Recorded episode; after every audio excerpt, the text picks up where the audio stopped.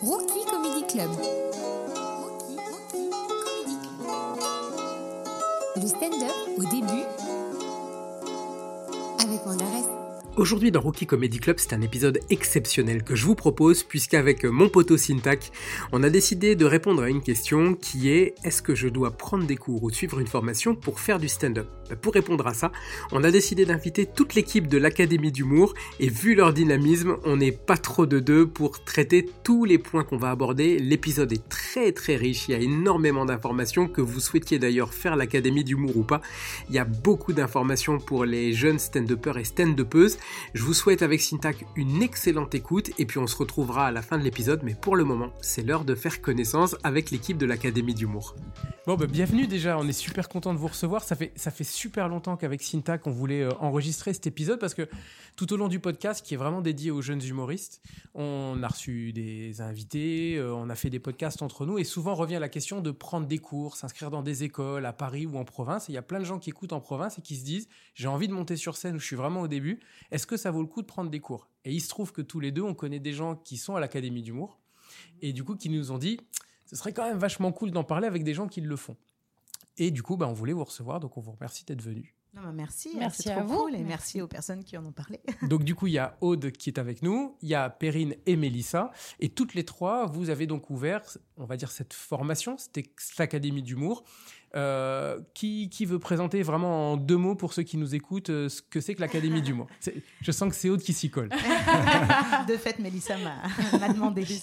Euh, donc, bah, l'Académie d'humour, c'est une formation intensive sur une année qui est destinée à 12 talents euh, en cours de professionnalisation donc, du métier euh, d'humoriste scénique, euh, mais donc aussi des personnes qui peuvent envisager d'autres euh, courants de carrière autour de l'humour. euh, dans, dans, dans la création, en tout cas, que ce soit metteur en scène, que ce soit auteur, que ce soit euh, euh, metteur en scène ou auteur. Même- ouais, même en prod, après, euh, c'est Oui, pas- après, on les forme pas- pas, à ça, mais en même temps, on développe aussi un réseau, on leur fait rencontrer des gens, etc. Donc ça peut aussi leur- ouvrir leur vision de des métiers de l'humour Et et, on- avoir on- envie d'ouvrir. Et on donne des outils aussi de professionnalisation, de- d'autoproduction, Ok. euh, les, les bases en tout cas de, de l'autoproduction euh, euh, pour, pour aider le talent à s'autonomiser, à s'indépendantiser euh, dans, dans, dans cette professionnalisation. Quoi. C'est c'est une des premières questions qu'on voulait aborder avec Syntax, c'était est-ce que vous, vous êtes vraiment dans une démarche un peu de centre de formation au départ, c'est-à-dire qu'on va vous donner des bases de ce que c'est que les métiers de l'humour, la scène, etc., et après, bon vol? Ou est-ce que vous-même, vous êtes toutes les trois dans une démarche... de- Alors, il faut préciser que Perrine, Mélissa, notamment, on- vous êtes connus, vous, pour être les patronnes de La Petite Loge, qui est une salle à Paris. Vous êtes dans cette démarche de... de, de de centre de- Développement? Ouais, de développement, voilà, exactement. C'est-à-dire vous, vous les prenez et peut-être après les faire jouer à la petite loge ou ailleurs et de développer des talents. C'est, on vous donne ça et après. euh, il n'y a pas de, y a pas de règle. Nous, vraiment, notre idée de base, c'est on vous accompagne, on vous donne les clés pour que vous fassiez au mieux votre chemin. Après, oui, si la question à un moment donné de jouer à la petite loge se pose, on peut l'envisager, mais c'est pas une règle, c'est pas automatique. Ok, c'est pas dans le C'est contrat de vraiment base, c'est la pas. euh, petite loge est partenaire de l'Académie d'humour. D'accord. La petite loge fait passer des auditions aux talents qui sortent de l'Académie d'humour s'ils souhaitent jouer à la petite loge. Comme vous faites passer des Comme auditions Exactement. On garde avec euh, l'œil acéré dont vous avez la réputation. C'est ça, il n'y a, y a pas de, y a pas de carte euh, VIP parce que. euh, C'est pas un passe-droit.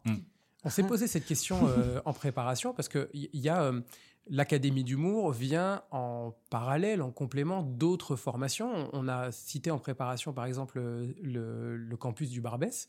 On s'est posé la question de savoir en quoi l'Académie d'humour avait un, contenu, une philosophie, une vision particulière qui se différenciait peut-être de ce qui se fait à Paris ou en région, si tant est que vous ayez cette vision-là de ce que font les autres. Pourquoi les gens qui s'aiment? Ah. C'est pas ça.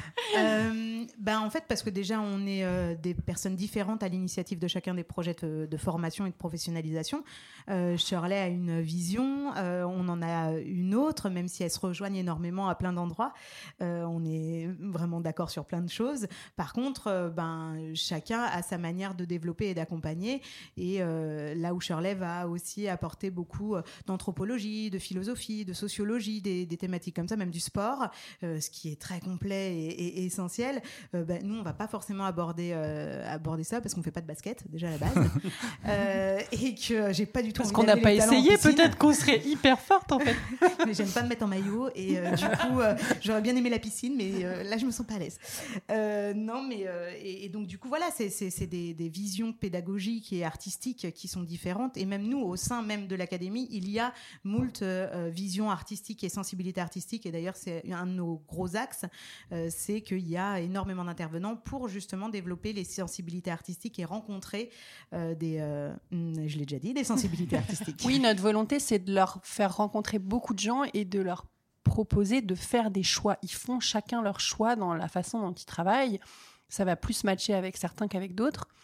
Et pour comparer avec d'autres formations existantes où il y a plus une façon de travailler qu'on transmet euh, aux élèves, euh, ça dépend comment on les appelle, nous on les appelle talents, mais euh, nous on a vraiment cette volonté de ne pas imposer une façon de faire, mais d'ouvrir au maximum le champ des possibles. Ok, la, la question, elle Voilà. revenait aussi euh, sur le.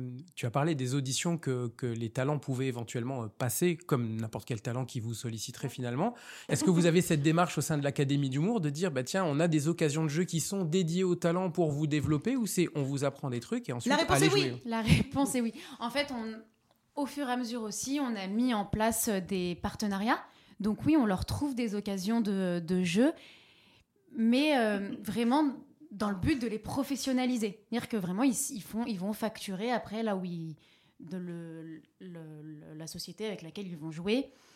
par exemple Donc on leur donne pas un lieu de jeu, on leur donne pas un plateau euh, à la petite loge, par exemple. C'était ma question. Ouais, non.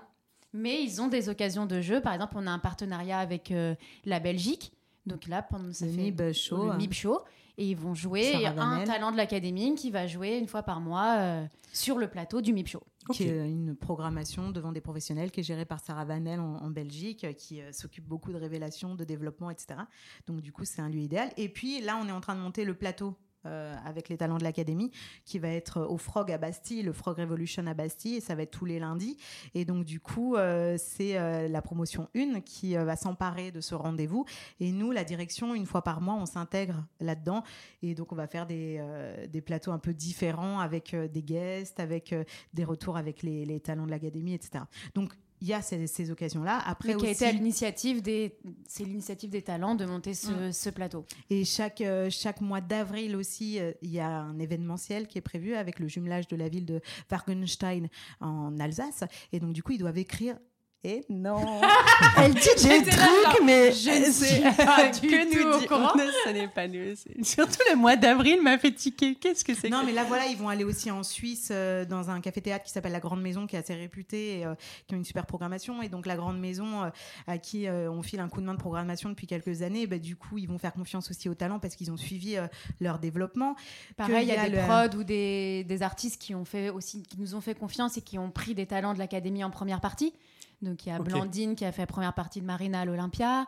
Marina Rollman. Marina Rollman, pardon. Paul Mirabel en, obligé Espagne. oui. Martin. Oui, Martin qui a fait Paul Mirabel euh, en Espagne, à Barcelone. Donc, on leur trouve, enfin, ils ont, ils ont des possibilités euh, de jouer à l'extérieur. Ok, donc ça c'est quelque chose qu'amène euh, l'Académie d'humour, c'est euh, des, des occasions de jeu que je n'aurais probablement pas si j'étais resté tout seul chez moi à écrire des blagues. Donc ça c'est déjà, ça sécurise un petit peu ce parcours de... de Ouais, on ouvre les connexions, on met en place euh, des réseaux, un peu, on peut appeler ça comme ça. On ouvre notre Et réseau. Voilà, on ouvre notre réseau, mais l'idée c'est aussi de justement les, les- enfin, leur donner l'envie d'être force de proposition et de et d'oser aussi par eux-mêmes faire ce genre de choses un peu sous notre euh, sous notre aile quoi d'oser plus facilement contacter des professionnels en disant je suis à l'académie d'humour Bah, le professionnel en face qui nous connaît du coup a une confiance euh, un peu euh, facilitée par euh, par le fait qu'il soit dans la dans la formation Mais les occasions ne sont pas forcément garanties. Donc, Oui. à part la représentation de, euh, de- du 28 juin à la nouvelle scène où là tout le monde euh, y, y participera devant les, euh, devant les pros, même euh, le partenariat avec Sarah Vanel du MIB, euh, c'est pas garanti non plus que tous les talents euh, y passent et y soient programmés. Euh, on- voilà, il n'y a pas de passe droit euh, non plus euh, En fait, par c'est rapport à vraiment ça. notre C'est- valeur, c'est que nous, on veut les professionnaliser. Oui. Et donc, bah, dans le métier, il n'y a pas de passe droit. Voilà, C'est justement tac- on vous parlait de la caution euh, finalement de, de votre crédibilité à vous dans, votre métier d'origine qui fait que vous avez sélectionné des talents, qui fait que bah, vous y avez mis une forme de caution ou quand moi, euh, Blandine par exemple que je connais qui, va démarcher peut-être, je suis à l'Académie d'humour, je sais qu'il y a Perrine, Mélissa, il y a Aude derrière, le professionnel comme vous l'avez dit. euh, la question de syntaxe je pense vient derrière qui est la comment vous avez sélectionné, je te laisse la développer peut-être cette question sur la sélection des artistes à l'entrée de la formation. Ouais, et ça tombe bien parce que là, il y a, y a la saison 2 euh, qui, euh, qui s'annonce. La, Les la- candidatures Ouais, sont ça. ouvertes. Ça Depuis, est. ouais, c'est ça y est. Euh, ça- ça- parce que vous avez dû recevoir une masse derrière de, de là là, candidatures. on, est, on est sur euh, 300, mais t'enlèves un zéro. Ah ouais. Donc on n'est pas non plus. D'accord, d'accord. Le service courrier déborde. Non, la- l'année Ouais. dernière, où il y avait moins déjà d'intérêt que cette année, c'est bien normal. ça Donc, n'existait euh, pas. Donc il fallait- Exactement. Et tout ce Pardon travail de visibilité au départ, de créer, de, de montrer ce que c'était que l'Académie d'humour, la première session, etc. euh, au départ, j'imagine. Et, et la première année, c'est pas forcément très très simple non plus hein, pour euh, les, les personnes, pour, pour avoir fait euh, tous les deux une école de, de commerce.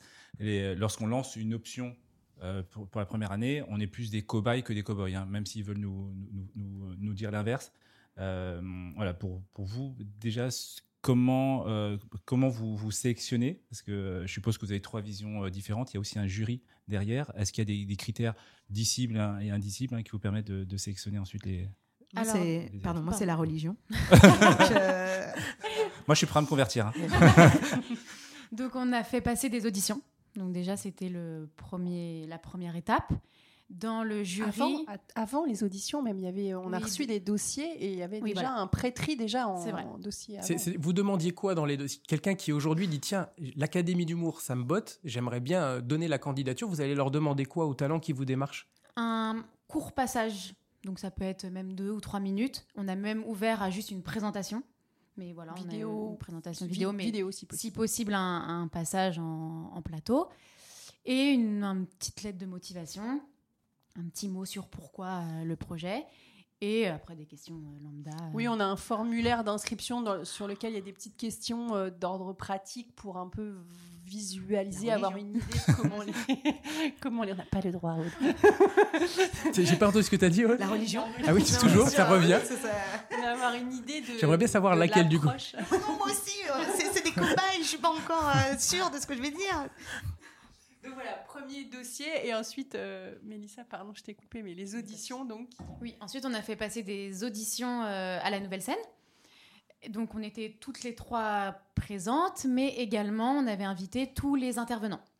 Donc tout le monde n'a pas pu venir, mais après ça a été vraiment une euh, discussion avec tout le monde. On n'est pas que nous trois à C'est collégial, puisque- c'est-à-dire tiens, tu vas les avoir en cours euh, probablement tout au long de l'année. Tu te vois, tu te projettes avec cette personne. Tu penses qu'elle a les qualités d'origine, elle a l'attitude, elle a le Exactement. bon état Et aussi d'esprit. former un groupe. Enfin, on était Mmh, toutes oui. les trois à décider, mais on prenait en compte euh, les avis. Voilà. Oui, au final, c'est nous trois qui avons tranché. Ah ouais, faut pas Euh, les intervenants, euh, on a discuté Mais leur avec avis eux, etc. très Leur avis était Moi, important pas pour nous, du tout confiance en Étienne de Balazy, par exemple. Euh. Étienne, qui intervient sur, Étienne. sur la, la mise en scène, non C'est pas ça Ouais, ouais. Exactement. Tout à fait. Et, et c'est intéressant ça- cette notion de, de groupe. Euh, parce que on, on pense, et nous aussi quand on démarre dans un stand-up, que c'est très très individuel. Et, et vous, cette notion de groupe hein, que, que tu as mis en, en valeur, elle est tout aussi importante. euh, Elle est primordiale. Mm. Vraiment, c'est un constat qu'on a fait aussi, c'est que bah, dans le stand-up, on est seul, à proprement parler, et la force du groupe est hyper importante. De se donner même des retours, de travailler ensemble. de- Ils sont en train de créer leur famille d'humoristes finalement.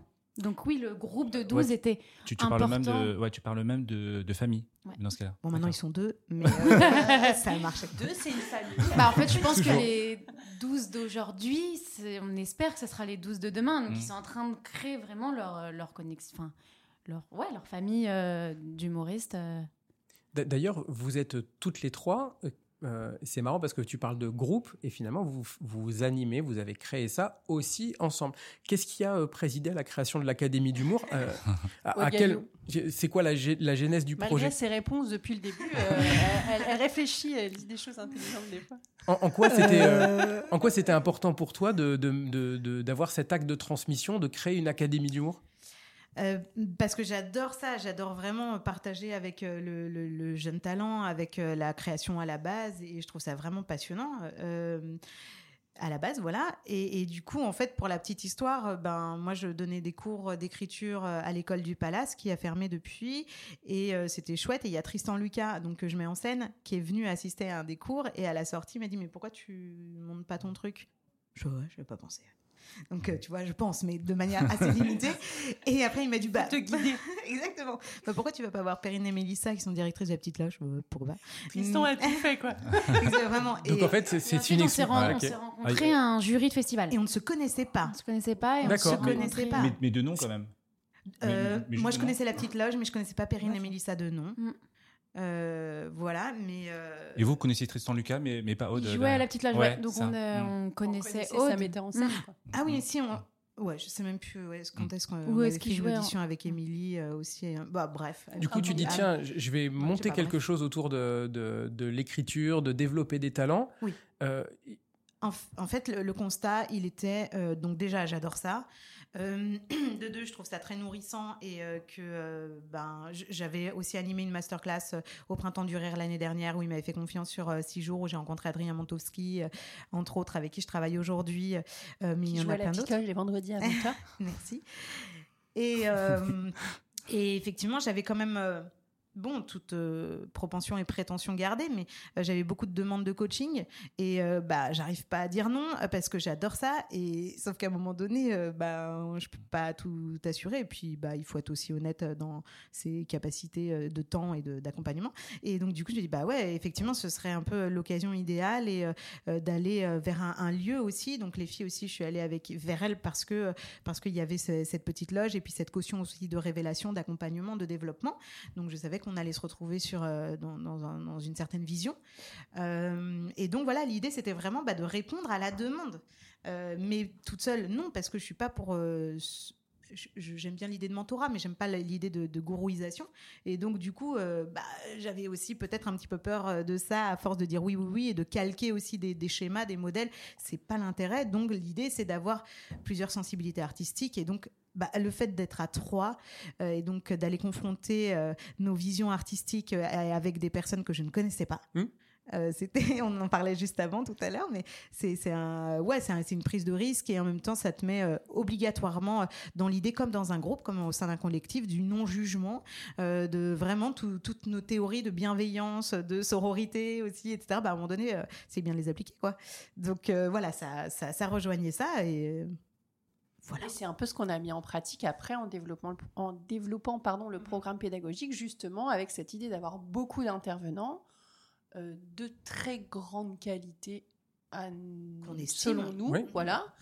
Euh, en tout cas, euh, assez euh, implantés, reconnus dans le milieu, donc a priori. euh, C'est très notable hein, d'ailleurs si on, pas- si on va un peu sur, le, sur euh, toutes les informations disponibles sur l'Académie d'humour, on va retrouver des, des noms, des grands noms même parfois, euh, qui, qui donnent aussi une caution supplémentaire à, à la, à Ah la bah, on a des aristocrates, quoi. As Deux. Euh, donc bon, Mais c'est intéressant parce que il y a- il y a, en- province notamment, tu as des petites salles. Moi, j'en ai une. J'habite en, en Lorraine. On a une, une petite salle comme ça qui fait des formations avec des intervenants locaux. Et vous dites, là, on est un dans une démarche de professionnalisation. Donc, faut avoir conscience qu'on vient pas juste pour faire du loisir. C'est aussi pour en faire un métier. Et pour en faire un métier, on est allé chercher des gens dont c'est le métier aussi. Donc, il y a, euh, c'est- Et c'est aussi pour ça, pour revenir sur ta question de comment sont passées les auditions, il y avait un passage, il fallait qu'ils nous montrent un passage, mais après on a eu un long moment de discussion pour aussi connaître leur objectif. Nous vraiment, on ne voulait pas quelqu'un qui sort du lycée, qui sait pas quoi faire, et bah tiens, je vais faire l'académie d'humour, c'est sympa, c'est c'est chouette. On veut vraiment qu'ils aient un but professionnel. C'est quelque chose que vous avez constaté par ailleurs dans d'autres formations. Il y a des écoles plus ou moins renommées qui font de l'apprentissage, de l'humour, du stand-up, etc. Et parfois, on a des, des gens sans dévalorisation qui ont 19, 20 ans, qui se rêveraient de faire de la scène et qui vont aller payer une formation très chère pour dire j'ai fait cette formation renommée qui ensuite... euh, Bah, comme moi, personnellement, j'ai fait les cours Florent, ouais. et oui, je, je, voulais- je avait- pensais pas spécialement, mais c'est intéressant euh, comme exemple. Et il y Mais avait des gens vraiment qui voulaient faire ce métier, c'est qu'ils avaient un vrai but euh, professionnel, et d'autres, bah, ils savent pas quoi faire. Mais comme parfois, on va faire une école de commerce parce qu'on sait pas quoi faire et que les parents ou pas payent d'ailleurs, mais il y a cette, il faut faire une formation. Bon bah, on va faire. Et nous, c'est pas du tout ce qu'on voulait sur notre choix des 12. Et dans, dans les, je pense que c'est encore plus vrai dans les, tout ce qui est artistique de manière générale. Donc, Florent est une très, un très bon exemple pour ça. de se dire bah c'est bon, euh, c'est facile en fait de faire du, du stand-up. euh, il suffit d'avoir un micro, donc euh, juste je vais payer ma formation et derrière on me dira que ce que je fais c'est bien. Ah ouais, mais là par contre ça se passe pas comme ça après. Notre objectif, c'était pas faire de la masse, c'était pas de faire la masse. Après, euh, peut-être que plus tard, euh, si on a les moyens, peut-être d'avoir autant d'intervenants que ça pour vraiment encadrer, pour vraiment proposer des choses, euh, que ce soit même des stages euh, plus amateurs, etc. Peut-être, euh, on va pas faire nos, nos femmes politiques à dire jamais. Non Et puis deux, deux mois après, alors, on vous propose pour 25 euros. Mais pareil, en fait, c'était aussi dans la confection du groupe. Il pouvait pas y en avoir huit qui avaient une vraie démarche professionnelle et quatre qui étaient là en plus en hobby parce que ça aurait pas fonctionné dans le groupe. Et justement, par rapport euh, aux 12 que vous avez sélectionnés, les, les 12 sont toujours euh, là, à la fin de l'année. Donc, donc, super, super nouvelle. Et la, la deuxième chose, est-ce que vous avez eu des, des surprises dans un sens comme dans l'autre euh, par rapport aux 12 que vous avez euh, On a passé sélectionnés l'année à aller de surprise en surprise, mais c'était le deal de départ en même temps. C'est- Par rapport à quoi C'est intéressant. de- C'est c'est quoi les surprises que vous avez rencontrées et pourquoi tu dis de surprise en surprise? Parce qu'en fait, on n'avait pas tracé de chemin pour chacun, puisque l'idée c'était d'ouvrir des portes, des idées, des solutions et que chacun fasse ses choix. euh, bah, fallait que nous aussi, on reste tout chaque rase ouvert à attendre de voir ce que chacun décidait au coup par coup. Donc en fait, euh, Et puis après, chaque intervenant ouvrait d'autres portes. Donc c'est aussi pour ça qu'on allait de surprise en surprise, parce qu'à chaque fois, eux, on rajoutait euh, soit une strate, soit... Donc c'était toujours euh, évolutif et décon- ils ont été pas mal déconstruits. Les trois premiers mois, ils sont arrivés avec des idées préconçues. Est-ce que vous Le mois de vu- décembre a été violent. Eh, ju- Justement, est-ce que vous avez vu arriver des gens, alors parce que ça fait assez longtemps maintenant que vous êtes dans, dans ce métier, est-ce que vous avez vu arriver des gens qui avaient une construction un peu typique de ce qu'on voit du stand-up en ce moment, parfois en singeant des attitudes, des tons, etc. Et Est-ce que vous avez dû aussi, décon- tu parles de déconstruction, est-ce que vous avez dû dire, fais pas du roman, fais pas ci, fais pas comme ça, fais pas du barbès, fais pas du Ça, on prenait pas à l'audition. D'accord. Non, mais c'est intéressant. sans- Ouais. Non, mais sans On ça. n'a pas trop. On on a déjà eu même aux auditions, on n'a pas eu. On n'a pas eu de cas, ouais. Euh, non, de singer que- vraiment. Non, moi j'aurais. est C'est marrant parce que j'aurais répondu oui moi à la Ah, question, mais Ah. pas. Peut-être parce que je la prends pas exactement avec le même sens, donc c'est. Vas-y, justement, qu'est-ce que t'en question. entendais Ben, euh, des dans les talents, il y en a certains qui sont, pour moi, arrivés avec un peu une idée de ce qu'était faire du stand-up et qui faisaient du stand-up comme on dit qu'on fait du stand-up. Mais si on les a pris à l'audition, c'est parce qu'on trouvait qu'il y avait aussi autre chose. Une D'accord. singularité. Voilà. Et, et Donc, c'est justement, où- ouais. ouais, justement, est-ce que là, au bout d'un an, vous pouvez identifier la singularité, le personnage Ah comique ouais. de chacun? Ouais. Ah ouais. Même avant. Ouais. Euh, Est-ce que vous pouvez, euh, bah, pour, pour nos, nos auditrices et auditeurs, euh, donner bah, quelques exemples hein, de, de, de singularité que, que vous avez Ah, donc on a un Roman Fressinet, un. Alors, un Vereno, un Tristan Lucas, et on va citer tous les- tous les artistes de la Philoge aussi. Euh, tu veux dire C'est compliqué parce qu'il faudrait les résumer beaucoup et que. Et donc aussi euh, aller dans des, dans des schémas de définition. Ouais. Donc au final, euh, ça va pas dans le sens de la singularité, mais en tout cas, euh, oui, il y en a qui ont vraiment des, des, des axes très clownesques, il y en a qui ont vraiment des propos très sociologiques, euh, il y, a des- il y en a qui ont des propos très, donc je, je vais rester sur le propos, mais euh, des propos très euh, euh, avant-gardistes, il y a, il y a du queer, il y a du... Il y en a certains du qui veulent faire plus du divertissement. Il y en a d'autres qui ont des exactement. sujets qui veulent Ouais. vraiment défendre des idées, des propos. Sur la forme aussi, il y en a plus qui veulent vraiment garder le code stand-up et qui vont être vraiment dans euh, le, un- une mise en scène. Alors, on a chacune nos, nos axes de travail aussi, donc notre vision aussi, mais moi, c'est mise en scène. Donc, euh, il y en a certains qui ont donc une mise en scène assez minimaliste, euh, micro absolument, etc. D'autres qui vont vers du personnage, d'autres qui trouvent un intermédiaire et voire même euh, une évolution qui qui sont en train de travailler un spectacle dans lequel il y a une évolution au fur et à mesure du spectacle. Euh, voilà, donc il y a autant de formes et de, et de propos qu'il y a de Ils ont- talent finalement. Ouais, ils ont des directions artistiques qui se précisent de plus en plus et qui sont très originales. Et, euh, et ils ont envie de- d'aller jusqu'au bout, en tout cas, de chacune de leurs propositions et de leurs directions. Donc ça, c'est passionnant, c'est assez fou et c'est assez rare, en fait, d'arriver au bout de euh, deux ans, trois ans pour certains ou d'une année pour d'autres, euh, d'en arriver là, quoi. C'est important parce que ça s'appelle l'académie d'humour. Ça s'appelle pas l'académie de stand-up, ça s'appelle pas l'académie de, de personnages. Et tu viens de résumer finalement, il y a, et ce qu'on dit depuis tout à l'heure, il y a des gens qui font plus des choses, on va dire, qualifiées d'engagés, il y a des gens qui font du personnage. Et, et- et c'est ok pour vous tout ça en fait. Tout de- est OK pour nous et Ouais. c'est aussi pour ça qu'on a plusieurs intervenants. Parce que peut-être qu'un intervenant va pas parler à euh, un talent qui veut faire du personnage, mais lui il va s'y retrouver après, il va prendre ce qu'il a à prendre. Et en fait, c'est vraiment de d'ouvrir le plus de portes possible et que eux après prennent la voix qui leur parle le plus et peut-être prendre juste une idée ou une pensée d'un talent, euh, d'un d'un intervenant et vraiment faire son sa recette. Et en plus des intervenants, on leur a aussi proposé tout au long de l'année des invitations, des places pour aller voir beaucoup, beaucoup, beaucoup de spectacles et très différents. Et, alors, toujours dans l'humour, mais ils ont vu beaucoup de choses aussi.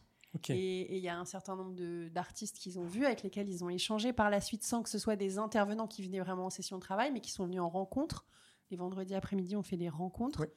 Et donc, du coup, débriefer avec l'artiste le spectacle qu'on a vu la semaine précédente, c'est aussi une façon de travailler euh, euh, sans travailler sur son propre matériel, mais qui en tout cas fait, euh, fait prendre. Bah, des- développer l'esprit critique. ouais. Au-delà de l'Académie d'humour, j'ai l'impression que même c'est un, conseil qu'on peut vraiment partager pour les débutants dont on fait partie, c'est dire a- allez voir du stand-up, allez voir des spectacles à la petite loge partout, plein de trucs Pas que du différents. stand-up, Pas du du clown, Tu as raison. du personnage, du, du- des, des spectacles chantés, Des comédies. des-.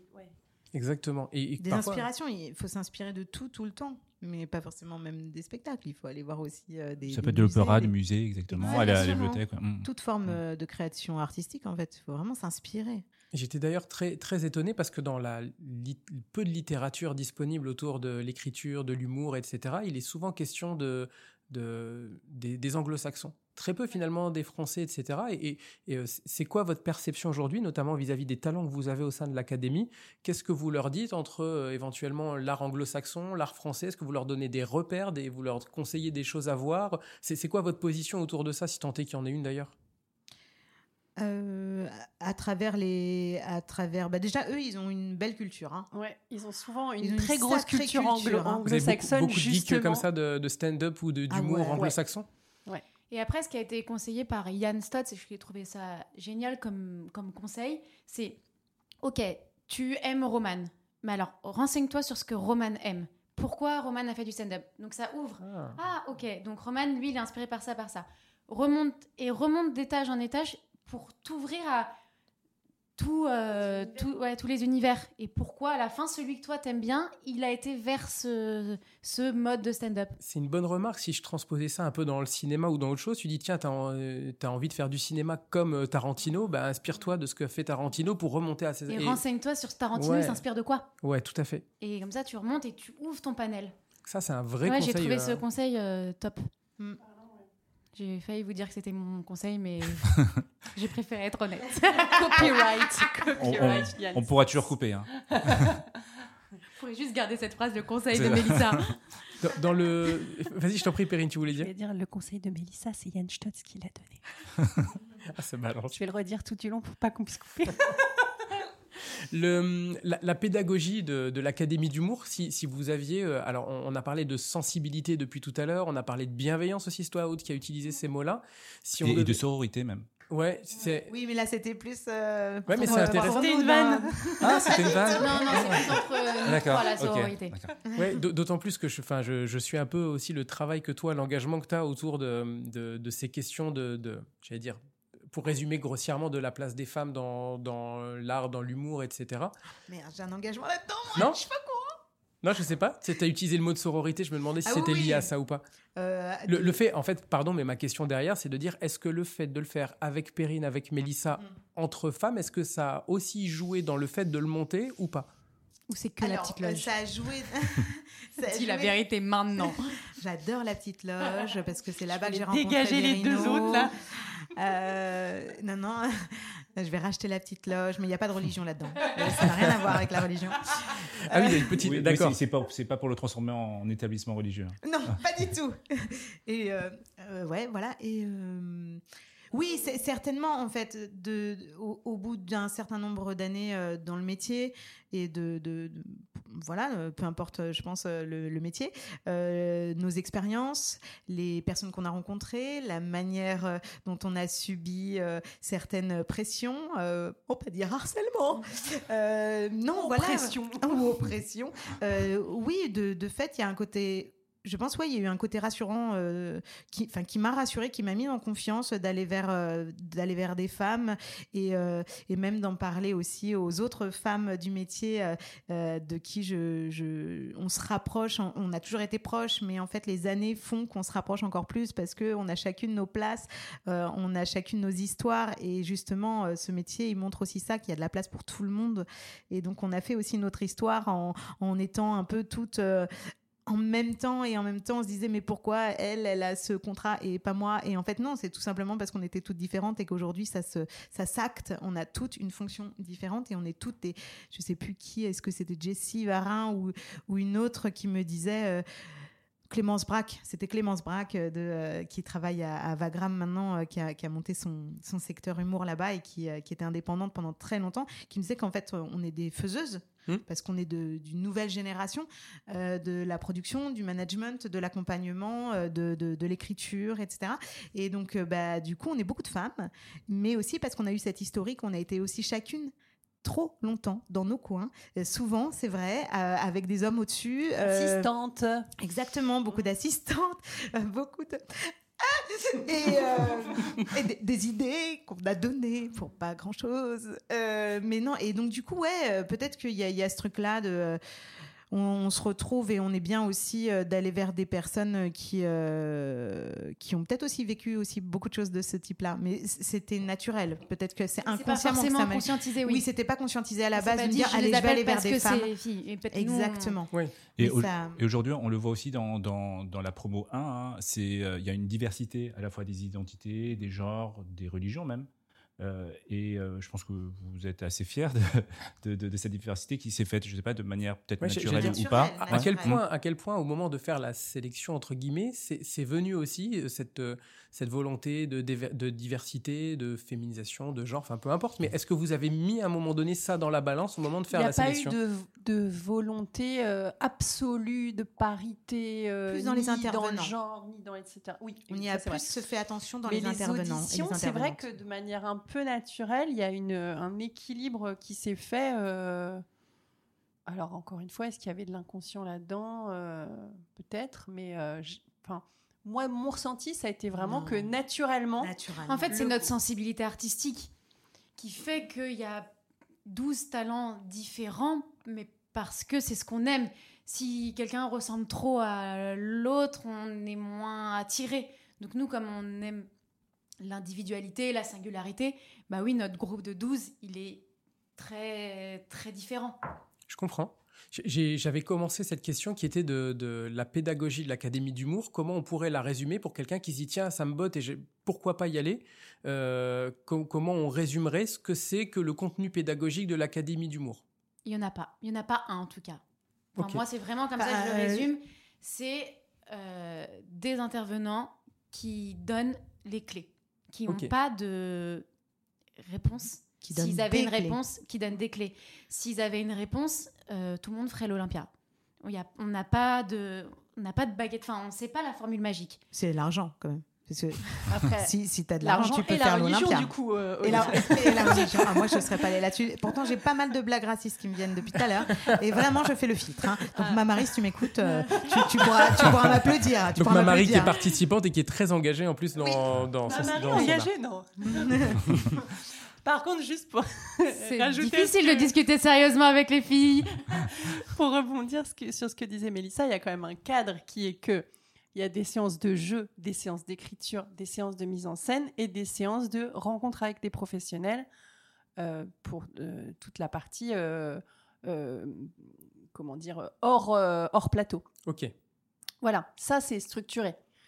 Euh, en séance à 12 et à partir du deuxième trimestre, ils ont des coachings personnalisés avec les intervenants de leur choix qu'ils ont déjà rencontrés.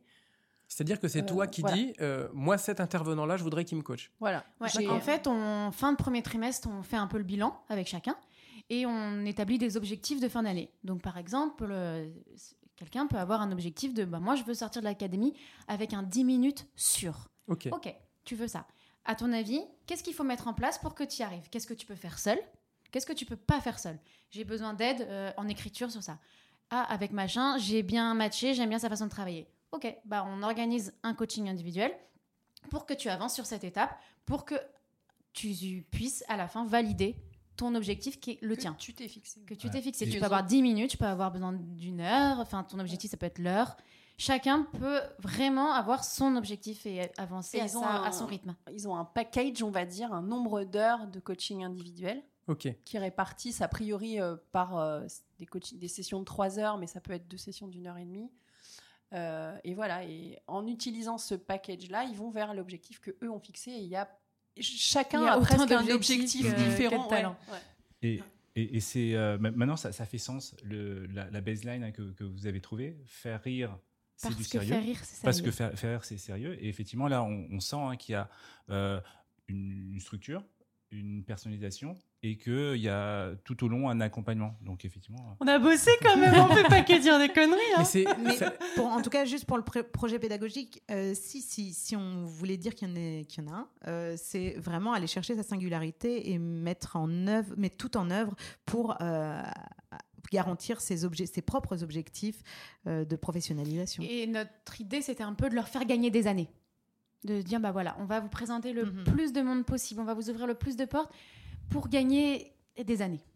en, en quoi Alors, euh, je- ok, je, je vais passer à une autre question parce Le qu'elle est, réseau, ça elle est fait pas claire dans tout, ma hein, tête. c'est Ouais. pas- Parce qu'en plus, c'est très orienté. euh, Alors, il y a beaucoup de choses qui sont orientées pour vos participants, pour vos talents.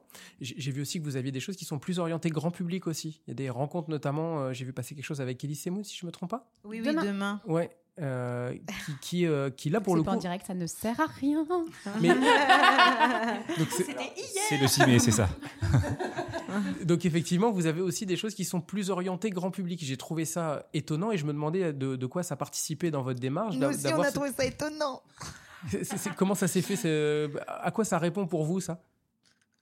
Bah, bah, Bah, ça répond en fait dans le sens où on a notre, euh, notre formation pour 12 talents, mais euh, rencontrer un Verino, un Elise Moon et po- pouvoir avoir la chance de aussi poser ces questions, bah, on trouvait ça intéressant de l'ouvrir au plus grand nombre, tout simplement parce qu'on n'a peut-être pas besoin de la formation, on n'a peut-être pas la capacité de, de, faire cette formation, mais pouvoir aller piocher un vendredi euh, des petites infos, des petits tips, on s'est dit autant l'ouvrir euh, à tout le monde.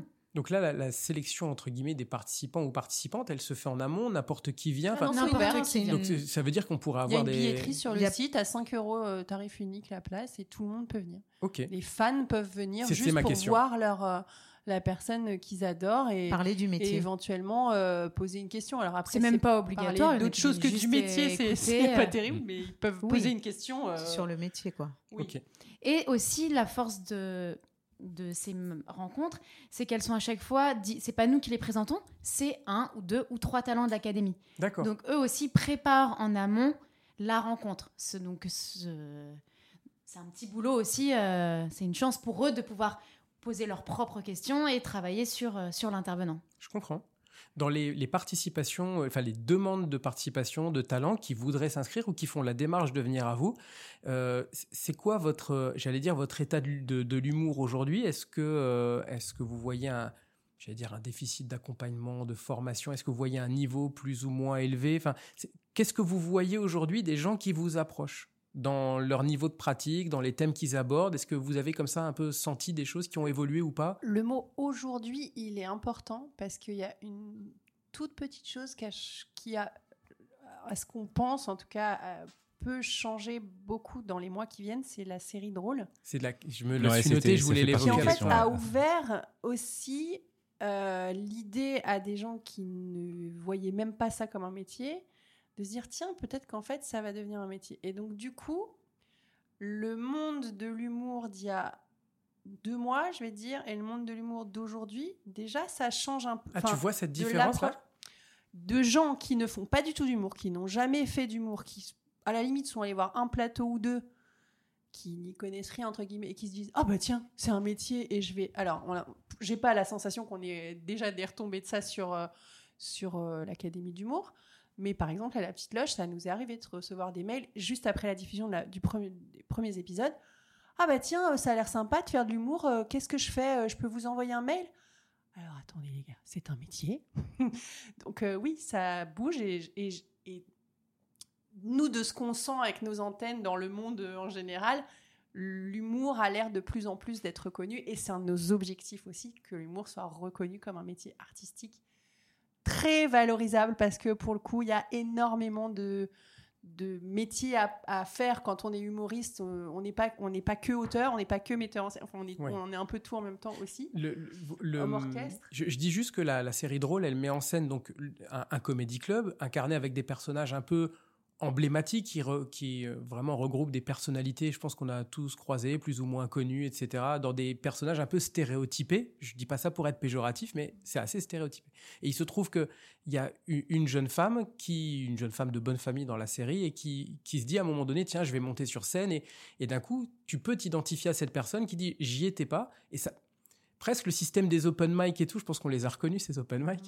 Et tu dis, ça a l'air facile son histoire. Tu montes sur scène, tu fais des blagues, tu bites, tu reviens, et puis d'un coup, ça, tu peux te retrouver dans une soirée en Seine-Saint-Denis, et puis d'un coup, tu fais rire des gens. C'est Et ça, il y, a- part- il y a, il y a- il y a ça, il y a aussi le, le fait que le, le rêve de l'Olym- de l'Olympia vient aussi assez rapidement. Et, et je trouve que ça. en plein milieu ouais, d'une programmation ouais. de point virgule. Mais, c'est marrant parce que tu, tu vois le. Mais c'est vrai. c'est- C'est-à-dire? Bah, c'est c'est pas si stéréotypé que ça, ça existe. Bah, et oh, Oui. quand même. Enfin, ça existe, ceux qui explosent d'un coup parce qu'ils font un buzz euh, sur euh, une vidéo. C'est alors, je sais Oui, que Cinta qui a une pas question faire croire là-dessus. aux gens que c'est euh, facile et que c'est tout le temps comme ça. Et, non, et puis on montre pas que c'est facile. puis Elle, elle travaille tous les jours, elle y est tout le temps, elle, fait, elle a beaucoup de résilience dans sa vie pour arriver à ça. Mais je trouve pas euh, ça aussi stéréotypé que ça, parce que vraiment, je, même euh, la, la- la jeune fille de bonne famille euh, qui, euh, qui arrive, au final, elle y arrive après se prendre des bides, après machin, donc c'est juste réduit sur un, un temps euh, Mm. plus court, en fait, c'est juste ça. Même le, le- le stéréotype du producteur, euh, ben, c'est sur un temps donné, c'est sur un instant, mais euh, en fait, on en connaît plein des gens comme ça, et. non, non, vraiment, j'avais pas trouvé ça. Et, et- et aussi, ce que je remarque, moi, ce qu'il n'y a pas d'ailleurs euh, dans la série, c'est la personne qui euh, va avoir un métier, euh, qui va arriver après 30 ans, euh, après 35 ans. Pourquoi tu nous même. regardes Mais euh, alors, euh, non. Parce que c'est nos cas tous Ouais, les deux, en fait. Oui, je me doute, je effectivement. me doute, bien sûr. Oui, je... Et oui, ça se voit. Vous avez, vous avez des alliances euh, tous les deux. euh, euh, et des tatouages. Bah, alors, des tatouages, ça, on peut l'avoir assez tôt, mais euh, la barbe blanche un peu moins. on ne dira pas qui. Euh, Je n'ai pas de poils personnellement. Non, mais t'as as fait le choix de pas raser ta tête, euh, malgré euh, le démarrage de calvitie. Mais ça ne veut rien dire en termes de, en termes d'âge. On a touché un fond là. Bienveillance. La sororité, elle a dit. euh. Pardon. Tu disais, ouais, la, la série ne met pas en scène du. J'aimerais euh, être euh, ton assistant. euh. Ah, c'est donc ça, c'est pour ça que j'en ai pas. Euh, et donc, ouais, ouais, euh, il y, a- il y a toutes ces, ces personnes-là aussi qui, euh, qui ont envie, de, en changeant de vie, euh, d'aller vers euh, la carrière d'humoriste ou d'auteur, etc. Et, euh, et ça, c'est intéressant. Donc, ça, ça change un petit peu dans le paysage. Le, la formation et votre perception aujourd'hui, il y a des gens qui veulent monter sur scène, faire de l'humour, on l'a dit, dans plein de registres différents. Est-ce que vous avez des gens qui vous approchent pour dire, moi, je veux pas monter sur scène, je voudrais apprendre à écrire des blagues, je voudrais mettre en scène quelqu'un, je voudrais être auteur ou autrice, mais je, je veux pas monter sur scène, Oui. ça. En fait, on l'a même eu en constat dans l'année, Oui. où il y a un des, des talents qui, qui a passé l'audition, hein, qui était sur scène, machin et tout. Et au fur et à mesure des séances, eh ben, il s'est rendu compte qu'il trouvait plus de plaisir à écrire pour les autres, à diriger, à, chercher, à mise en scène.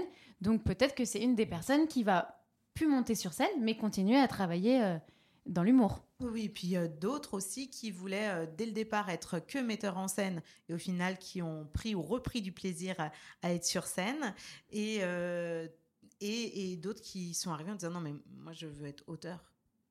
Euh, Mais en même temps, le métier d'auteur d'humour, de- quand t'es pas du tout dans l'humour, tu n'es peut-être même pas au courant que ça existe. Tu le disais, c'est- cette, euh, ce fait que déjà ça puisse être un métier.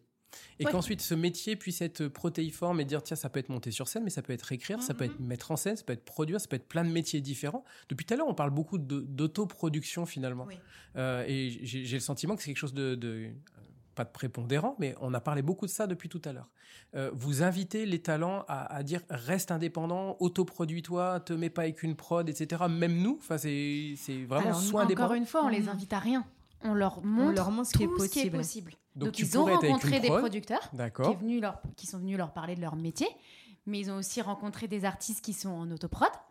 Donc vraiment, c'est, on sait, même nous, on ne sait pas ce qu'il faut faire. Dans tous les cas, il faut savoir être indépendant. Euh, ça, c'est peut-être le côté féministe. Ne dépend pas d'un homme, ma fille. Et en fait, c'est valable pour tout. Ne dépend de personne.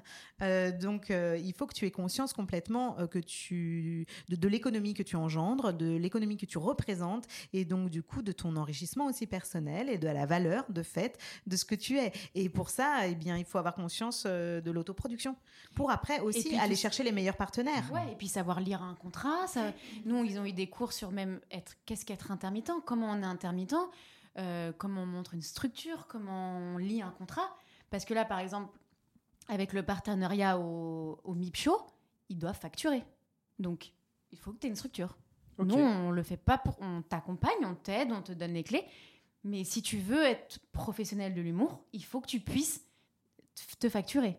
À quel moment, euh, là toujours pareil, vous dites, on, on vous dit pas quoi faire, on ouvre un peu le champ des possibles, mais à quel moment vous dites c'est c'est c'est pertinent d'être en, en voie de professionnalisation à partir de combien d'années de stand-up, de mois de stand-up, de quelles échéances? Tu dis bah oui là c'est- là on est dans une démarche de pro. Là, il faut que tu crées une structure? Enfin, Très vite. La structure, c'est rien à faire.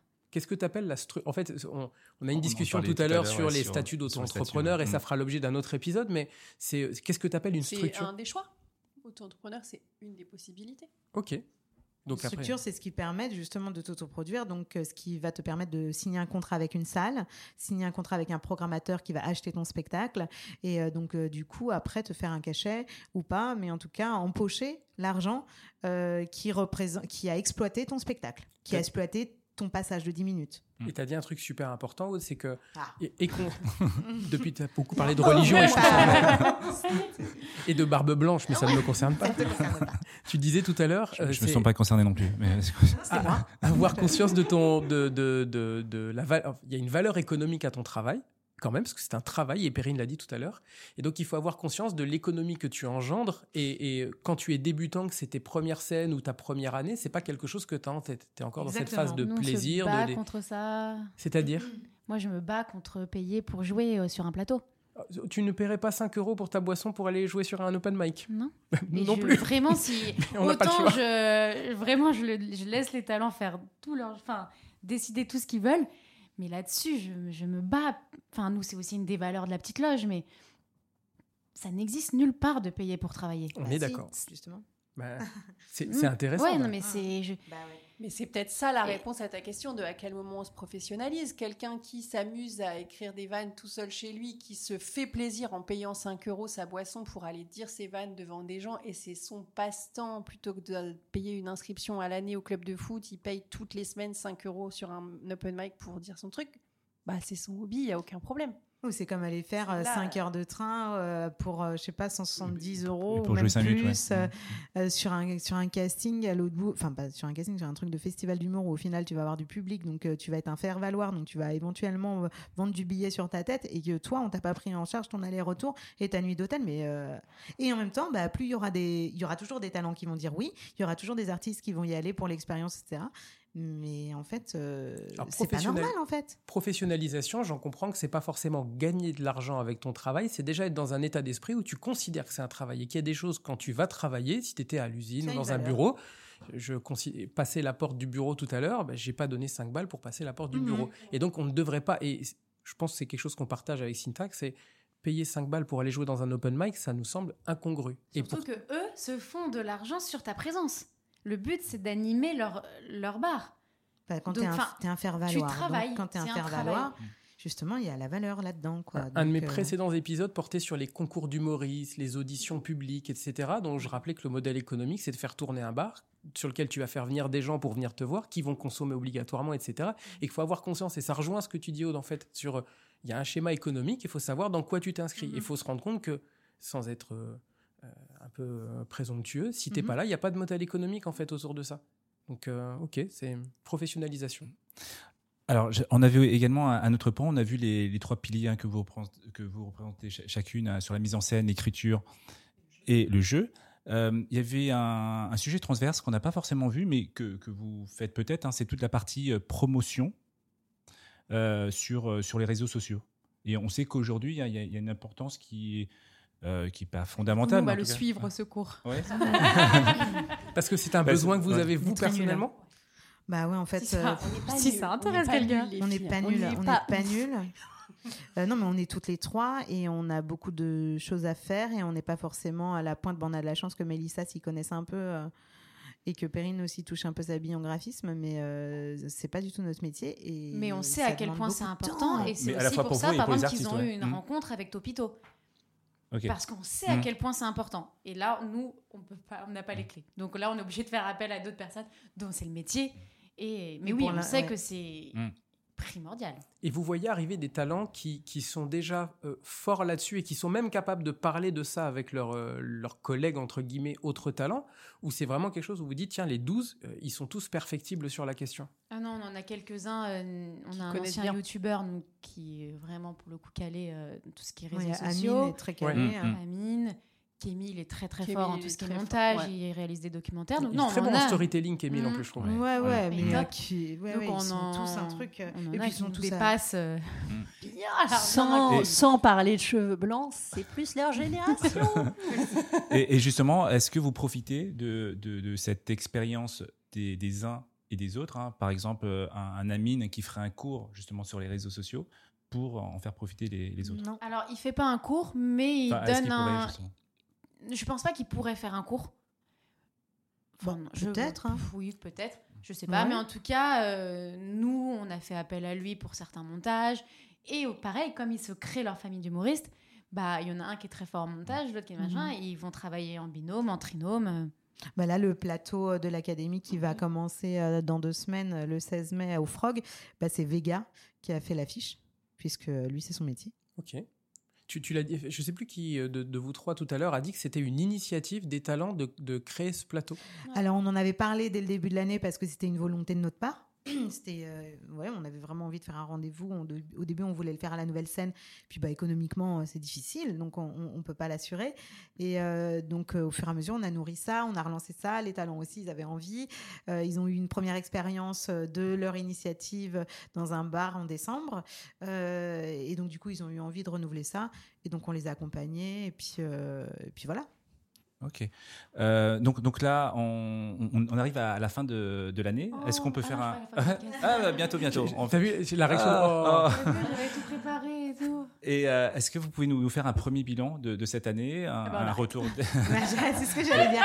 Eh ben, Eh ben, il y tourne aura pas de saison dernière- Et la dernière année, euh, bah, écoute, c'est hyper intéressant. Vraiment, c'est. C'est ça, ça dépasse tous nos espérances, euh, toutes nos espérances, et c'est un peu dans ce sens-là aussi qu'il y a cette euh, notion de cobaye euh, avant qu'on devienne des cowboys, mais cowgirls. euh, ça dépasse toutes nos espérances euh, et en intérêt de la part euh, du milieu euh, et euh, dans la dans la progression qu'on remarque de la part des talents. Enfin, vraiment, moi, je suis épatée de leur niveau scénique. euh, vraiment, je je trouve ça fou. Après, bon, je suis bon public de manière générale, Mhm. mais vraiment là, quand même, ils sont très très forts. D'accord. Et quelles modifications vous, vous, vous, met- vous allez mettre en place euh, l'année prochaine pour avoir euh, une promo encore, euh, enfin, avec des, des- des conditions encore meilleures? C'est des petits ajustements de timing, de D'organisation, ouais, aussi, en interne. Mais, mais finalement, euh, le, la vision qu'on avait avant Mhm. nous semble en tout cas euh, Oui, on est dans la bonne direction. Après, on fera un retour avec les talents aussi en fin d'année. Peut-être qu'il y a des petits ajustements qu'on n'a pas encore. Mais, mais je pense que c'est- ouais, c'est de l'ordre de l'ajustement et pas de modification. Mais tout pas est perfectible. Ouais. Euh, C'est vraiment ce truc-là de oui, malheureusement, euh, peut-être qu'on aurait dû faire une école de commerce pour éviter euh, ce truc-là de cobaye On euh, aurait et de dû faire payer la formation deux fois plus cher pour avoir quelqu'un qui manage Oui, voilà. toute la promotion. Alors, Peut-être qu'on et- aurait. voilà, tout ce qu'on apprend aussi au talent sur euh, le, le travail est une valeur et euh, chacun a son prix aussi. Nous, on n'est pas très forte là-dedans. Euh, donc, euh, C'est ok pour vous d'aborder cette notion-là ou pas là de, de- parce que D'argent Ouais, de- Ouais. le fait que à un moment donné, tu, quand tu prends des cours à côté de chez toi, ça va te Mhm. coûter, euh, je sais pas, 15 euros, 20 euros, 30 euros la session. Euh, La session d'une heure? par exemple, si Mhm. je suis en province et que j'ai un petit truc à côté de chez moi, il va peut-être me prendre, je sais pas, 30 euros par heure. Bon. Là, vous dites, non, non, nous, c'est démarche de professionnalisation. En plus, c'est quand même très structuré. Il y a les intervenants, il y a la qualité de ce que vous, vous faites. Qu'est-ce que je dois compter, moi, participant, comme budget, si j'ai envie de participer à l'Académie d'humour Bah, le, le- alors, si on te donne un prix à l'année, tu vas pas penser la même chose que si on te donne le prix à l'heure que tu vas comparer avec le petit, euh, petit cours en bas de chez toi. Ouais. Donc, la formation euh, pour euh, l'année 2, là, elle va coûter 5500 euros D'accord pour un package de 594 heures, Ok. ce qui représente un 9,99€ l'heure. Ouais, voilà. C'est-à-dire que à l'heure, on est moins cher que le petit cours en bas de chez toi. Avec une démarche. Alors, on, on est Voilà. d'accord qu'en plus, c'est à la semaine. C'est du lundi, quasiment ouais, toute la du semaine. lundi au vendredi. Ouais. donc on est vraiment sur quelque chose qui est pas le samedi après-midi pour aller voir les copains. C'est vraiment. euh, Non, c'est professionnalisant en termes de temps. Oui, c'est une somme, euh, mais euh, on a vraiment fait au plus serré pour que ce soit euh, abordable pour des gens qui euh, ont le, le profil qu'on cherche en fait. Si c'est pour avoir quelqu'un qui a un, un- un boulot qui lui permet facilement de payer la formation, mais qui n'est jamais dispo, et Mhm. enfin, c'est- pas notre objectif. Et si on voulait vraiment que ça soit moins cher, on devrait prendre beaucoup plus de personnes. Et là, on pourrait pas avoir cet accompagnement personnalisé et, euh, et ce management sur une année. Parce Ce que pareil, ce nombre de 12 talents, on se l'était fixé en max. Si aux auditions, on n'en avait que 10, on n'en prenait que 10. Donc il fallait aussi qu'on ait un tarif, Un business plan, un business départ, plan euh, qui se tient... euh, Je ne veux pas forcément rentrer dans des détails qui ne nous concernent pas, qui sont la construction, mais ce qui veut dire que c'est aussi, d'une certaine manière, une entreprise économique pour vous, qui a un modèle économique où euh, il y a une, une- Pardon, mais il y a une rentabilité probablement quelque Alors, part probablement. aussi. Non, mais pour le coup, c'est une vraie question un peu naïve que je pose, mais c'est Oui. euh, au-delà de l'intérêt artistique, et Mhm. peut-être que c'est pas OK pour vous d'en parler, mais est-ce qu'il y a une notion de rentabilité économique qui rentre en ligne de compte et qui ferait que, bah, excuse-moi, mais on a beau avoir toute la bonne volonté, économiquement, ça n'est pas viable ce projet? Alors, il est viable euh, parce que euh, on doit tabler sur euh, les événements extérieurs. Je pense que plus on va être un peu exporté et donc avoir euh, des présences euh, dans des festivals. euh, on a eu la chance d'en faire cette année. on, ouais, on a fait trois, donc c'est une grande chance. Euh, donc plus on va avoir ces, ces- ces- ces factures à l'extérieur, euh, eh bien euh, mieux ça ira pour nous et on pourra garder ce tarif-là peu élevé qui nous permet juste de payer les intervenants, les salles et quoi d'autre Euh, C'est ça. Et le, le- le- le mode de fonctionnement de base de comptabilité, etc. Aujourd'hui, nous, euh, en toute transparence, nous, on n'est pas payé pour notre travail de directrice. On est payé sur euh, les sessions qu'on anime, donc en tant qu'intervenant, au même titre que les autres intervenants et intervenantes. Euh, donc aujourd'hui, euh, ben, on doit vraiment pérenniser et développer les événements extérieurs si on veut garder ce tarif-là, ou alors avoir encore plus de sessions, de stages, etc. ou dans différents niveaux. Mais Et Exactement. aussi, euh, l- l'idée euh, peut-être un peu utopiste, mais je ne pense pas, que euh, le milieu, on va dire, et pas que euh, le milieu de l'humour, mais aussi la région et des choses comme ça, vont de plus en plus valoriser l'humour comme étant un métier, un métier d'avenir, et que donc peut-être à un moment on aura des aides et une vraie reconnaissance. Euh, on a une des partenaires avec qui on travaille qui, pour qui les questions de, de reconnaissance étatique, au même titre qu'un conservatoire. Euh, et là, dans cet objectif-là, bah, en fait, c'est plus finalement les talents qui financeront, ça sera peut-être à un moment euh, entièrement du... du, du L'institutionnalisation. Ouais, bon, euh. Là, c'est à long terme. Mais en tout cas, à moyen terme, se dire qu'on peut recevoir des aides et des choses comme ça, euh, ça serait euh, un levier euh, très utile et efficace dans les années à venir, Mais après, même si ça reste pérenne dans- avec notre fonctionnement. hein. comme beaucoup de secteurs, bah, quand tu lances une boîte, quand tu montes quelque chose, bah, au début, tu tu te payes pas. Et c'est dans le temps. Donc nous, c'est juste le, normalement le, le temps qui va... Donc c'est un projet aussi de long terme et de développement pour vous. Avec, euh, c'était intéressant. euh, si on se projette à 5 ou 10 ans, puisque c'est presque une entreprise comme une autre, c'est quoi votre vision de votre business et de votre projet à 5 ou 10 ans? On vient de parler un peu de conservatoire, on a parlé beaucoup de professionnalisation, de euh, d'aide d'État ou de reconnaissance. Euh, L'académie d'humour dans 5 ou 10 ans, c'est quoi? Et, et là, c'est intéressant aussi de, de voir chacune votre propre Ouais. vision pour voir si vous êtes euh, plutôt convergentes. Alors personnellement, moi, ce que j'aimerais, c'est des antennes, des antennes dans d'autres villes. euh, Euh, en, en- en France ou euh, en France, en Belgique, en Suisse, enfin voilà, en, France francophone, ouais. Et moi, et aux Antilles peut-être. Ah ouais et là, Ou j'adorais. en Afrique francophone. Ah oui, n'y a pas ah pensé, ah ouais. mais bien sûr. Enseigner Euh, là-bas, tu sais, pourquoi- en Guadeloupe. Pourquoi Allez. Euh, plusieurs niveaux aussi. Et moi, et là, les filles ne me rejoignent pas du tout. mais moi, d'accord pour que tu le fasses, toi. Mais quand tu dis plusieurs niveaux, euh, tu, tu- tu- tu Pas forcément. Bah, déjà plusieurs niveaux, euh, même dans la professionnalisation. Peut-être rentrer, euh, pouvoir le, le faire en vitesse plus Mmh, réduite, avec un plus haut niveau, pas Mmh. s'engager sur un an. Donc peut-être faire un stage de 3 mois, 4 D'accord. mois, mais hyper intense pour le Mhm. coup. Donc ça, il faut avoir un niveau plus haut de base, je pense. Et complètement, complètement, complètement à contrario, moi j'adorerais une fois par semaine un cours amateur. C'est mon petit, ma petite Et- lubie. mais quand tu parles de appelles- cours amateur, ouais. Quelqu'un qui a un métier, qui ne veut pas être humoriste, mais comme moi, je fais des claquettes. Je veux pas être Mmh, claquettiste.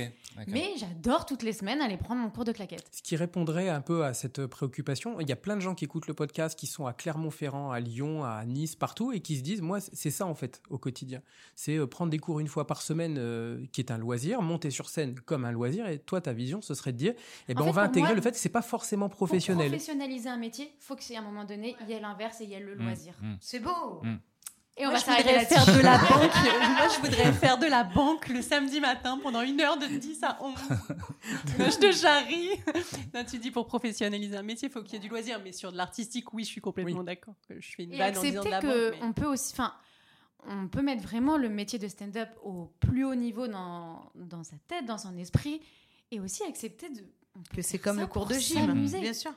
Moi, quelqu'un qui veut faire des open mic, payer 5 balles, mais il préfère ça que d'aller chez le psy, Ouais. mais vas-y, Mhm. si Oui, c'est ton truc qui te libère. Ou, euh, mm. Ou au cinéma, et pour, quoi. Et pour vous, Ou au Aude et, et Perrine, votre vision dans, dans 5, 10 ans Ça dépend si tu vas pas trop loin. non, non, vas-y. Non, tu veux, ok. Euh, alors, donc, j'aime bien les, les différents, l'idée des différents niveaux de, Mhm. de formation et puis de différentes propositions de stage, etc. J'aime beaucoup cette idée.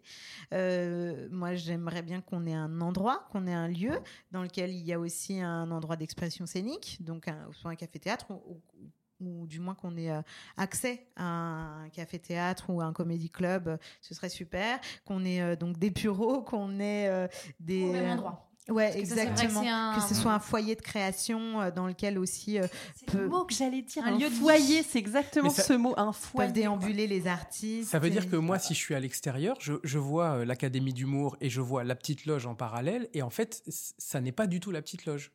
Ah non, non, non. Pas du du tout. Non. Il y a des sessions à la petite loge, mais c'est tout. Parce que le, le- une- Le siège social est à la petite loge. mais spontanément, Administrativement parlant, le siège social de l'Académie de l'humour est aux deux rue La Bruyère, comme la petite loge est aux Et deux puis rue concrètement, la petite loge ne peut pas recevoir euh, un cours de clown. Oui, parce que là, alors, il- il- le- vous communiquez sur le fait que c'est le plus petit théâtre de Paris. Pour qui y est allé, c'est effectivement très intimiste, pour le dire euh, comme ça. Ça fait 16 mètres carrés.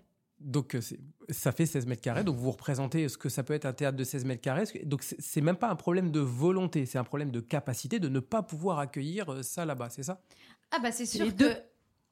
Ok. étant directrice de la petite loge et de l'académie, ce serait génial d'avoir un lieu plus grand et de tout faire au même endroit. Ce serait des frais en moins. Mais euh, c'est pas possible. C'est pas la Pour même chose. l'instant. Ok. Oui, mais si on, avait, si on avait cherche. un lieu pour faire l'Académie du mot, Ah, ça etc., pas la on mettrait loge, pas la mais petite là-bas. Ah oui, oui, c'est sûr. Tu vois C'est ça le... C'est sûr. Deux entités, en fait. Mais oui, les valeurs resteront les mêmes que si on a un lieu plus grand pour jouer. Dans... C'est juste un partenariat. Ce n'est pas euh, un faire-valoir. Je comprends. Euh, on, on a parlé depuis tout à l'heure de démarche de professionnalisation. Euh, Syntac posait la question de si tous les talents étaient encore là. A priori, donc ok. Est-ce que pour autant tous sont toujours inscrits dans une démarche de professionnalisation ou, ou est-ce que certains se sont dit ah ouais non mais alors j'aime beaucoup ce que je fais, mais du coup je suis pas sûr que ce soit ça mon métier? Je pense pas. Non, je pense Je pas. pense qu'ils ont tous. euh, Sauf s'ils nous disent pas tout, mais Ouais. a priori. Mais qu'ils peut-être qu'ils se sont rendus compte que le chemin allait être plus long que prévu. C'est intéressant parce que vous avez, au, au départ, vous avez sondé quelles étaient leurs attentes, leurs échéances ou pas? Dès la première audi enfin dès la- les auditions d'entrée, on a vraiment pris un long moment de discussion de bah, Mhm. quel est ton projet, On leur a posé la même question que tu nous as posée. Où tu te vois dans 10 ans? Ok. Où tu te vois dans un an et qu'est-ce que 10 tu attends de la qu'est-ce que tu attends de l'académie? Enfin donc oui c'était très important dès le début de leur projet même s'il a été revu au cours de l'année ça on s'y attendait mais euh, ils, ont toujours je pense tous un projet professionnel peut-être mais juste peut-être qu'ils se sont rendus compte que On sait pas, peut-être qu'il y en a un ou deux qui. et peut-être que pour d'autres ça ira Ouais, très ouais, bien je pense, c'est possible, hein, c'est possible. on a aussi que- par exemple beaucoup d'absentéisme parce qu'ils se sont aussi rendus compte que bah finalement concrètement le rythme il est intense, il est intense. intense. Faut- Et- Nous, comment vous gérez ouais. Et comment vous gérez cet absentéisme? Est-ce que vous l'acceptez? Il y a des blâmes. hein. Clairement, Non, mais c'est alors. Et c'est des adultes en fait, Ouais. c'est des adultes en voie de professionnalisation, donc à un moment ça les regarde. hein. Et Ok. ça puis- c'est vraiment nos valeurs Tant de départ, ça- c'est on n'est pas une école. Vous, Voilà. nous- Et puis, on il est- faut- vous faut nous pas que devez ça- pas un mot d'absence, une excuse. On vous offre un panel de possibilités. Si vous les prenez pas, ça ne sera, ça sera votre faute. Après, ça appartient à, à- à chacun et chacune de, ouais, et de, de voir la responsabilité que ça peut avoir sur le groupe. Mm, mm. C'est Ouais, ça, tant que ça gêne pas Mm. les autres, on n'intervient pas du tout. Et puis même par rapport aux Mais même quand intervenants. ça gêne les autres, Dire en fait, à un intervenant, euh, tu viens, mais il y a que la moitié des gens. Il faut parfois rassurer l'intervenant sur le fait que c'est pas son nom qui fait que les gens sont pas là. Ok. Il y a des petites choses comme ça. où- Ouais, on doit faire attention aussi aux intervenants Mm. et c'est pas évident euh, l'absentéisme. C'est notre réseau qu'on met euh, sur la table, donc à un moment, il faut pas que Ouais. nous on se grille notre réseau. Et puis il faut qu'ils aient envie de euh, revenir l'année prochaine. Donc fi- finalement, Ouais. ce, que, ce que vous dites, c'est si vous venez euh, à l'Académie d'humour, vous êtes dans une démarche de professionnalisation, c'est Mhm. pour vous, enfin, c'est- à un moment donné, c'est votre projet professionnel. Donc si vous voulez pas y consacrer votre énergie, votre temps, ne le faites pas. Mais attention, nous, on vous met des choses à disposition et ce sera pas OK à un moment donné si vous mettez ça en risque. Parce qu'il y a des cautions, vous les avez évoquées au début, hein. c'est la caution, votre caution artistique à vous, votre crédibilité que vous engagez aussi. Donc, et, euh, et justement, vous comptez sur une labellisation euh, Académie de l'humour après, euh, admettons que d'humour. d'humour, excuse-moi, euh, Académie d'humour. Euh, admettons qu'il y en a cinq qui, qui ont un spectacle. Est-ce qu'il y a Euh, non, pas après. Peut-être que, euh, enfin, une fois qu'ils sortent de l'académie, on, on ne veut pas forcément leur imposer, on leur impose même pas du tout un- une Mm. labellisation. Ça se fait un peu naturellement. S'il y a des personnes après euh, de qui on reste assez proche et qui veulent un accompagnement, mais pour l'instant, c'est la, on ne sait pas, euh, mm. peut-être. Mais s'ils veulent un accompagnement de management ou d'écriture, enfin, je ne sais pas. Oui, il peut y avoir un, un label à terme, mais pour l'instant, c'est pas du tout. euh, par exemple, tu vois, dans les projections de 5 à 10 ans, moi, c'est pas une des, des, des priorités du tout. Si ça que ce soit un gage de qualité. oui. Oui, c'est Mhm. ça. Par contre, on n'a pas du tout de droit de suite et de choses comme ça. D'accord, ouais, c'est c'est la question qu'on se pose. c'est- C'est-à-dire que si demain quelqu'un fait un bad buzz, ce qui peut arriver, hein, euh, On ne le sera- connaît pas. Ouais. Ce sera la- Mais même si on n'a pas. Non, non, lui, il est à l'Académie de l'humour, c'est rien à voir. Ça lui appartiendra Ouais, de communiquer dessus. si ça- et, oui. et nous, Mm. par contre, oui, on se gênera pas de communiquer dessus, Mm. évidemment, mais, euh, mais on va pas imposer euh, du tout une, une labellisation. Après, si par exemple, il y a une opportunité, je sais pas, hein, j'imagine une année, il y a un Avignon. Euh, et qu'on met euh, six talents de l'académie, par exemple, et qu'il y a des dates qui sont vendues, euh, et qu'on a accompagné la production, oui, il y aura un droit de suite au spectacle qui est vendu. Mais ça, c'est logique et c'est normal. C'est pas euh, parce qu'on a aussi créé l'opportunité, euh, l'occasion, et qu'on a produit en un sens. Et qu'on fait un peu euh, déjà, et peut-être de plus en plus, un travail de management. Mm. Donc sur un management, c'est normal qu'on intervienne. Mais en tout cas, c'est pas. Oui, ça n'a pas vocation à se pérenniser après la première, après la- l'année de participation. hein. Euh, Aujourd'hui, vous avez une formation qui est 100% présentielle. Est-ce que vous projetez de, digita- de digitaliser euh, quel- quelques cours euh, Digi quoi? Des- des- Ouais, voilà, des- ce des- serait des- super. ça va de pair avec la notion d'Instagram. Il y a une des questions qui s'est posée, c'était par rapport aux rencontres des vendredis, où on a eu quelques discussions quant à l'idée d'en faire des podcasts.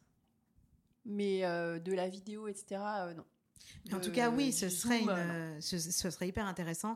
Mais euh, je pense qu'aujourd'hui, nous, euh, à trois, on n'a pas les capacités euh, de même euh, euh, créer un projet autour de ça. euh, parce que, ouais, on n'a pas les capacités et de temps et de connaissances. Mais pourquoi pas, oui, carrément. Hmm. Mais pourquoi pas? Après, ça dépend. euh, en écriture, euh, c'est facilement, peut-être plus facilement faisable qu'en mise en scène. Tu vois, moi, je me vois absolument à aucun moment faire euh, des cours de mise Ah en oui, scène en visio. Oui, bien sûr. Tu vois euh, t'évoques sûr. Perrine, euh, on, on parle de podcast. Alors si vous cherchez des gens qui ont des structures et qui sont capables d'accompagner des projets de podcast, euh, n'hésitez pas. Sugar Par exemple. Oui, parce qu'en plus, il fait ça très bien avec de la vidéo et tout en plus, et qui, qui a son spectacle chez vous en prolongation d'ailleurs. à la petite loge les jeudis à 21h30. Qui est très bien son spectacle, je le, recommande. Euh, mais du coup, ça veut dire que vous, on a parlé pas mal de, digital, de YouTube, etc., de réseaux sociaux. Est-ce que vous invitez, vous partagez aussi, ou il y a du partage autour d'autres projets artistiques qui peuvent être, on vient de parler de podcasts, on peut parler de plein d'autres choses. Est-ce qu'il y a une, initiation comme ça autour de comment faire de l'humour quand on n'est pas sur scène? Euh, on, on travaille euh, l'écriture de chroniques.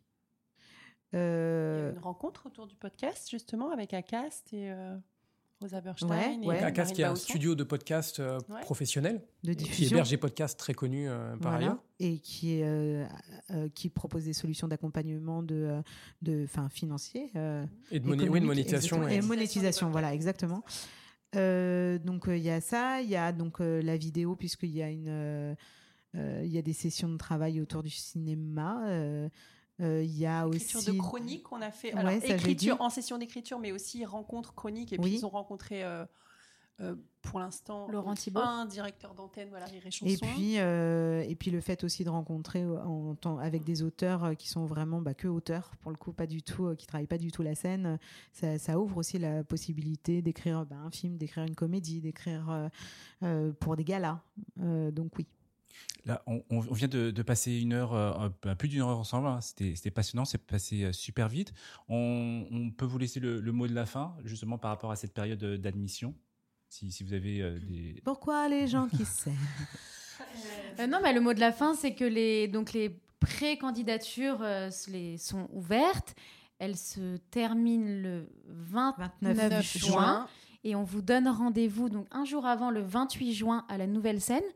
Il y aura deux plateaux. Donc c'est la enfin la présentation de fin d'année de nos 12 talents devant des pros, des directeurs de festivals, tous les intervenants qu'ils ont eu dans l'année. Mais on ouvre aussi au public. Et justement, on l'a fait exprès un tout petit peu avant, vraiment un tout petit peu avant la veille de la clôture des pré-candidatures, c'est qu'il y a s'il y a des gens qui veulent nous rencontrer, c'est un peu une journée porte ouverte. On va, voilà, on sera, on sera présente, dispo pour répondre aux questions. Et dernière chose, en mois de juillet, on ouvre la petite loge une semaine pour les euh, spectacles, les 30 minutes, euh, les, des, euh, des talents. Donc ça sera un peu Dans le, festival du de l'Académie. partenariat entre l'Académie d'humour. C'est le festival de l'Académie d'humour. le festival de l'Académie d'humour à la petite loge. Donc vous pouvez venir aussi rencontrer les talents euh, lors de cette semaine. Et voilà. Impeccable. Et parce que faire rire, c'est sérieux. Eh ben, ce sera le mot de la fin. Perrine, Mélissa, Aude, merci beaucoup d'être venus Merci à vous, merci merci, beaucoup, pour l'invitation. et à bientôt. à bientôt. À bientôt. C'était la conversation du Rookie Comedy Club avec l'Académie d'humour. J'espère que cet épisode a répondu aux questions que vous pouviez vous poser. Si c'est pas le cas, ben, venez nous en parler sur les réseaux sociaux, sur celui euh, bien sûr de l'Académie d'humour, sur Instagram également. Je m'appelle Jérémy Mandarès et puis je vous invite à suivre mon poteau Syntac sur Syntac Off. Je vous dis à très bientôt dans Rookie Comedy Club et merci encore de votre écoute.